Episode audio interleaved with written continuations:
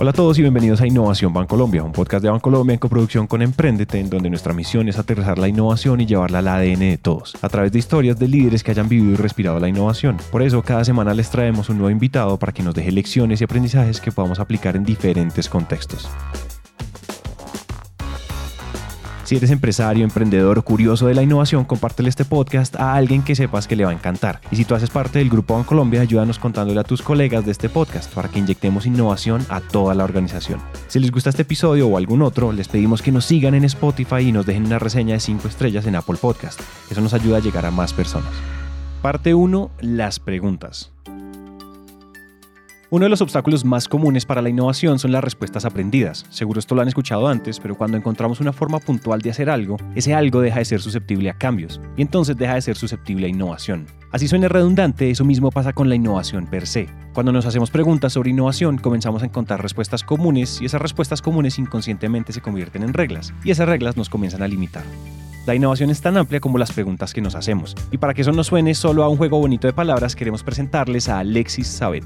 Me encanta, me encanta, me encanta, me encanta, me encanta la innovación, pero no desde el cliché, sino desde, desde cómo realmente uno puede desarrollar cosas que, que de verdad sean necesarias en la comunidad, productos que de verdad transformen vidas y eso es, eso es una de mis pasiones. Alexis es gerente de Nexentia, que es un intraemprendimiento de Corona, una multinacional colombiana que nació hace 140 años y que nació haciendo productos en losa, es decir, haciendo vajillas y en general productos para baños y cocinas.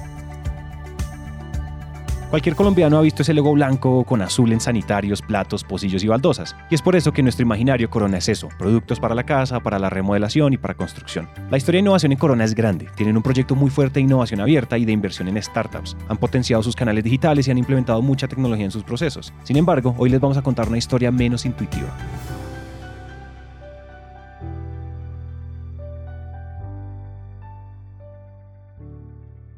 La primera pregunta que uno podría hacerse es ¿cuál es mi negocio? Si el negocio de Corona es la cerámica o los materiales de construcción, eso define un camino y renuncia a los otros. Para ellos la respuesta fue más amplia, motivo por el cual comenzaron a crear nuevas empresas y nuevas unidades de negocio. Una de ellas, que nació hace 60 años, es Sumicol, y es la compañía que suministra materias primas, primero exclusivamente a las fábricas de Corona y después evidentemente pues a terceros.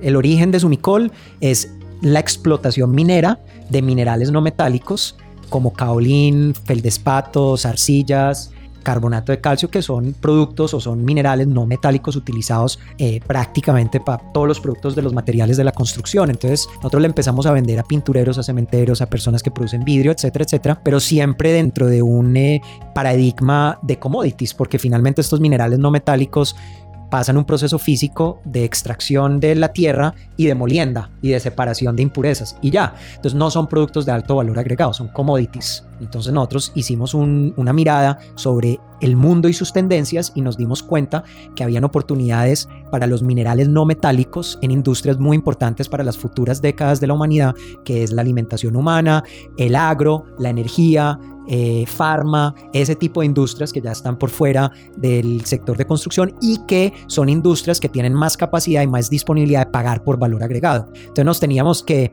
involucrar con actores de esos sectores para empezar a ver eh, cómo las tecnologías y el conocimiento de ellos de los sectores mm, podíamos encontrar realmente una forma donde, donde podíamos agregar valor. Entonces, durante esa fase era mucho de generar contactos en estas diversas industrias y empezar a tener conversaciones para entender estas industrias, qué problemáticas tienen y cómo la tecnología podría llegar a resolver la problemática. Sabíamos también que no lo íbamos a hacer a partir del conocimiento interno de la compañía. Entonces, un elemento muy importante del modelo de innovación nuestro es la innovación abierta. Y esa innovación abierta quiere decir cómo genero, cómo construyo, cómo tejo redes eh, con externos con quien yo pueda complementar mi conocimiento y sus conocimientos para entonces desarrollar cosas eh, para el mercado. Los minerales no metálicos, que es el producto de Sumicol, tenían potencial en otras industrias y para explotarlo tenían que involucrar ciencia e investigación y para involucrar ciencia e innovación necesitaban a un tercero. Y ahí la pregunta se volvió, ¿quién debería ser mi aliado para innovar? Y ahí en ese espacio fue que Gerley Casanova, que es el director del grupo Ecoloides, él es un doctor en química de la Universidad de Antioquia, eh, nos presenta con dos líneas tecnológicas, una línea de microencapsulación eh, a partir de minerales no metálicos y una línea de elaboración de nanopartículas a partir de minerales no metálicos. Y vemos en ese momento, y podemos hablar un poquito más adelante sobre este tema, que encaja con la estrategia de nuestra compañía. Sumicol y Ecoloides de la Universidad de Antioquia hicieron un acuerdo de 15 años donde el grupo de investigación se convertía en una extensión de investigación y desarrollo de Corona y Corona en una extensión de innovación de ellos. Es decir, ellos les ayudaban a crear productos que pudieran llevarse al mercado. Es decir, conjugamos las capacidades técnicas de investigar y desarrollar del grupo Ecoloides con las capacidades nuestras de llevar cosas al mercado, de desarrollar nuevos negocios. De este mutualismo nace Nexentia, una nueva compañía que se encarga de dar valor agregado a esos minerales no metálicos a partir de dos tecnologías, nanopartículas y microencapsulación. Y la mejor forma de explicarles esto, que suena a ciencia de cohetes, es con un ejemplo. Antes de que nosotros entráramos en la, en la ecuación, ya ellos venían haciendo pinitos en la industria y habían resuelto un problema muy sencillo, no muy trascendental, pero sencillo, que era incorporar carbonato de calcio en, barras de chocolate para la preparación del chocolate en mesa, o sea, el chocolate batido caliente que uno se toma. Cuando uno incorporaba carbonato de calcio sin microencapsular, esas partículas no permitían que cuando uno batía el chocolate se formara espuma. O sea, la espuma es un atributo muy importante para, para el colombiano tomarse el chocolate. Al estar microencapsulado, creamos una barrera para que esas interacciones físico-químicas no se dieran y permitir estabilizar la espuma. Entonces, por eso digo, era, ellos ya habían resuelto un problema no muy trascendental, pues estábamos resolviendo un tema de espuma que no es nada trascendental, pero lo importante de ese hallazgo fue que esa, ese concepto de evitar interacciones físico-químicas nos empezó a llevar a plantear muchas hipótesis hipótesis ya de verdad de cosas muy trascendentales. Una de las grandes problemáticas que tiene, que tienen sobre, que tiene sobre todo la población femenina es la osteoporosis.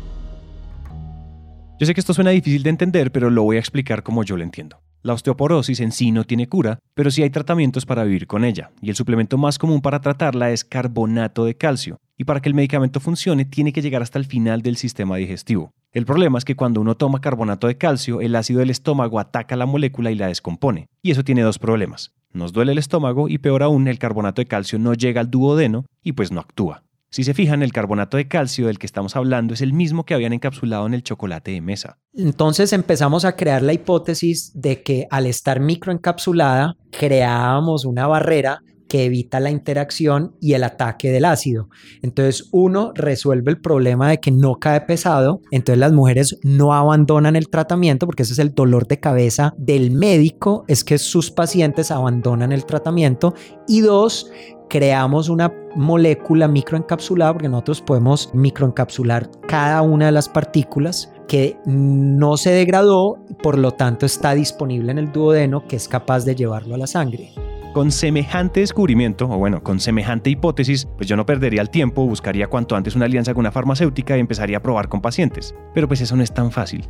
Trazamos una ruta para llegar a las mujeres, pero esa ruta involucraba ensayos clínicos, ensayos clínicos que se iban a tardar un tiempo y iban a consumir recursos importantes. Las preguntas de nuevo definirían el camino. Alexis hubiera podido pensar cómo hacer ensayos clínicos con mujeres de una forma muy eficiente, lo cual hubiera trazado una ruta, pero en cambio decidió preguntarse algo más amplio y es, ¿de qué otra forma puedo probar mi hipótesis? Entonces, en ese tiempo, ¿qué podíamos ir haciendo de forma paralela y más temprana para tener adoptantes tempranos de la tecnología, validar la tecnología de forma temprana y empezar a producir algo de tracción, algo de movimiento comercial en la compañía. Entonces ahí fue donde planteamos una hipótesis y descubrimos un problema y es que los caballos también sufren de osteoporosis igual que en humanos. Y yo sé que eso suena muy charro porque uno dice, carajo, corona metido en cosas para caballos. ¿Qué? Pero es que da la, da la, hay, una, hay una coincidencia, es que el sistema digestivo del caballo es semejante al de los humanos, se comporta de formas parecidas. Entonces, entonces nosotros vimos que en caballos el problema de osteoporosis era, era muy serio también, era súper serio y de forma muy temprana, porque hacer ensayos clínicos en caballo tardaba mucho menos tiempo y menos recursos, hicimos unos ensayos clínicos y rápidamente demostramos que solucionábamos el problema en los equinos con esta tecnología. Hoy en día la marca es Forticaps entonces FortiCaps en resumen es una iniciativa de producto mínimo viable con adoptantes tempranos que iban a ser capaces de adoptar el producto mucho más temprano que las mujeres, donde validamos la tecnología rápidamente y además de eso el modelo de negocio que hemos ido construyendo alrededor de FortiCaps para equinos, de cómo servimos el mercado, mucho, o sea, yo casi que diría que casi que la totalidad de lo que hemos aprendido del modelo de negocio es algo que vamos a poderle hacer casi que copy-paste para poderlo llevar también al sector de mujeres. Además porque FortiCaps se nos volvió una plataforma, porque de ahí ahí vamos a poder servir el tema de mujeres, el tema de caninos, de pronto gatos, y se nos va a volver una plataforma creo que muy potente, no solo para el mercado colombiano, ojo, para el mercado internacional. Como acaban de escuchar, Forticaps no solo fue una forma de probar en animales, una hipótesis más grande que puede funcionar en mujeres, es también una empresa que ya opera y que resuelve un problema. Todo gracias al cambio de una pregunta. Entonces, me gustaría preguntar, ¿cuál es el negocio de Nexentia? De nuevo, las respuestas bifurcan los caminos. Si el negocio es la salud, el camino son más animales. Pero si el negocio es la microencapsulación, yo puedo contar más historias. Y eso es lo que nos pasa con Alexis. No sé si sabían, pero de forma indirecta, todos consumimos varios litros de pesticidas químicos al año, que son residuos que quedan en los alimentos que consumimos. Esto contamina el medio ambiente y afecta a nuestra salud. Y aunque hay alternativas naturales de control de pestes, en realidad no son tan efectivos como las moléculas sintéticas para controlar plagas. Y aquí aparece una nueva hipótesis. Entonces la segunda hipótesis importante que planteamos era si al, si al microencapsular esas esos extractos botánicos podíamos generar una barrera para protegerla del sol, que se adhiera bien a la mata y no se lave, y podíamos entonces contribuir a que los productos botánicos fueran más competitivos, se desempeñaran mejor o igual de bien a los productos sintéticos, porque ya el mercado lo está demandando. El mercado, por ejemplo, Japón, que es el tercer comprador de café de Colombia, ya le dijo a los colombianos, y señores, nosotros no queremos ver trazas o queremos minimizar las trazas, por ejemplo, del uso de organofosforados en el control de pestes del café colombiano, porque queremos que nuestros consumidores japoneses, eh, nuestra población empiece a consumir un café menos expuesto a cosas químicas. Estoy seguro que va a ser una cosa extraordinaria, porque de verdad logramos desarrollar una tecnología que controla pestes eh, de una forma sostenible y, pucha, mejor dicho, eso, eso de verdad que va a ser transformador para el control de, ciertas plagas en varios tipos de cultivos y, y eso va a ser muy importante para la humanidad.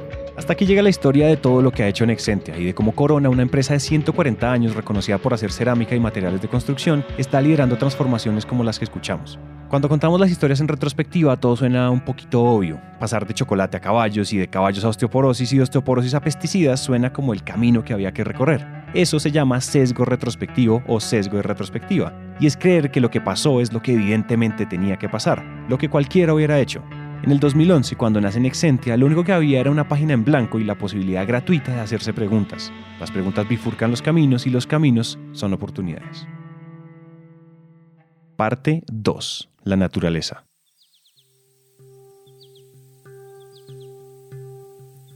Además de que la historia de Alexis es una buena excusa para reflexionar sobre las preguntas que detonan la innovación, también lo es para conversar sobre una pregunta puntual y es ¿dónde innovar? Las historias más famosas de innovación sugieren que un buen lugar son las tecnologías de información y que un buen aliado es una startup, ojalá ubicada en Silicon Valley. Y claro, pues, ¿quién discute eso? Pues resulta que otro gran lugar para innovar es la naturaleza y que otro gran aliado es un centro de investigación. Nos gustaría entonces presentarles a Giovanna Danies.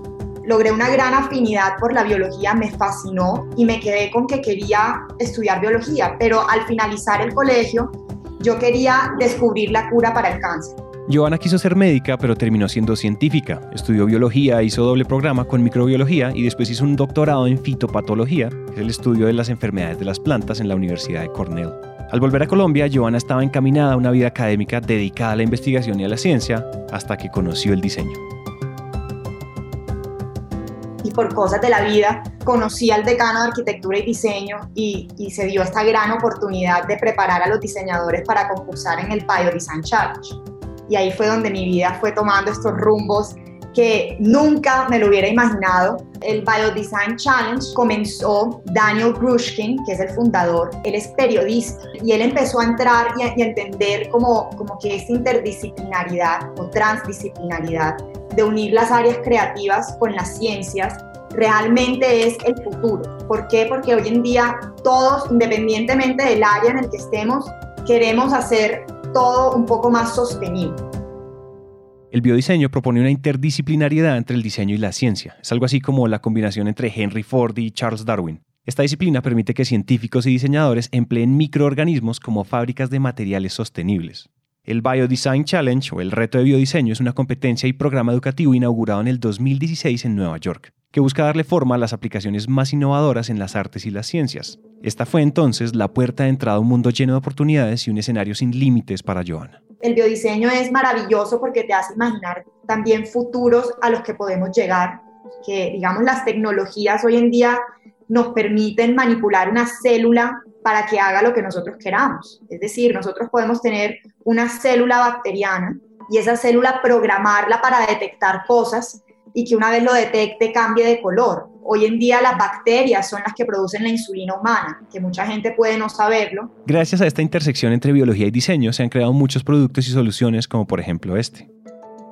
Como fitopatóloga durante mi maestría vi, vi un curso que me hablaba sobre los microorganismos que causaban enfermedades de plantas y sus mecanismos de patogenicidad, o sea, cómo causaban la enfermedad. Y ahí hubo un microorganismo muy común, es una bacteria que se llama Pseudomonas syringae, que tiene una proteína capaz de nuclear el agua, es decir, de formar hielo en los tejidos internos de las, de las hojas que infectaba. ¿Y por qué esa es una herramienta de patogenicidad? Porque al formar hielo dentro del tejido de la planta, la rompía y esto ayuda a que la, la bacteria pueda invadir más fácilmente. Yo había escuchado eso, pero nunca me había cuestionado, wow, esa proteína tan increíble que hace hielo, ¿qué otras aplicaciones puede tener? Pero luego los diseñadores fueron quienes me hicieron ver esa proteína hoy en día se utiliza en lugares donde se esquía para hacer nieve artificial cuando no hace suficiente frío. Y ya no es la bacteria, sino la proteína. Y ellos fueron quienes idearon utilizar esta proteína para crear un sistema de refrigeración para el transporte de vacunas a zonas rurales. Y junto con ingenieros, con un ingeniero en particular que es un gran colaborador, Johan Osma, combinamos esta proteína con una nanotecnología para potencializar sus propiedades. Y ahora podemos hacer hielo a 2 grados. Entonces eso quiere decir que podemos hacer hielo en una nevera y no necesitamos un, un congelador, sino que en una nevera podemos hacer hielo. Entonces con una menor energía se puede hacer hielo. Y ese hielo dura un tiempo más prolongado.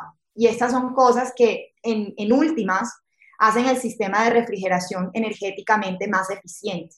Y hoy en día es un emprendimiento que ya está imaginándose cómo crear refrigeradores para el transporte de las vacunas del COVID-19. Entonces, como en un salón de clase puede haber emprendimientos que, que, pueden solucionar problemáticas del planeta. Otro lugar donde la naturaleza es una fuente inimaginable de preguntas y entonces de oportunidades se llama biomímesis. La biomímesis invita a observar la naturaleza y entender las funciones de la naturaleza. La naturaleza es quizás nuestro mejor maestro. Lleva muchísimos años adaptándose a condiciones cambiantes. Y además que en la naturaleza hay muchísima redundancia, en el sentido de que para protegerme de los rayos del sol no hay una solución, sino que hay muchas soluciones que tienen las plantas y tienen los animales y y así podemos entender, digamos, si nosotros nos interesa, yo quiero construir un edificio, pero quiero que mi edificio además proteja de los rayos del sol eh, a las personas que estén dentro, puedo entender cómo los diferentes organismos vivos lo hacen y emularlo, es decir, imitar cómo está pasando, la, pero la función de, que, que está cumpliendo. Y algo muy interesante de la biomímesis también es que piensa en, en en los seres vivos, o sea, en organismos aparte de, los humanos, por ejemplo, cómo hacer unos vidrios donde nosotros no nos demos cuenta, pero ciertas aves sí puedan ver que ahí hay un vidrio. Porque cuando hacemos un vidrio que es transparente, muchos animales no lo detectan que es un vidrio y se chocan contra eso y algunos se mueren y otros pues terminan también con, con algunos problemas. Entonces, esto también busca ver cómo podemos diseñar para, para solucionar algo que nosotros necesitamos, pero también pensar en otros seres vivos que nos rodean y, ayudar a que ellos también sean parte del ecosistema que estamos haciendo. Alexis desde la industria y Joana desde la educación lideran un mensaje que queríamos darles, y es que por un lado las ciencias naturales contienen oportunidades casi infinitas de crear el futuro, de crear un mundo más sostenible, más eficiente y más rentable, y dos, ese potencial se materializa cuando el mercado se junta con la ciencia para detonar innovación. De eso se trata también hacernos preguntas diferentes.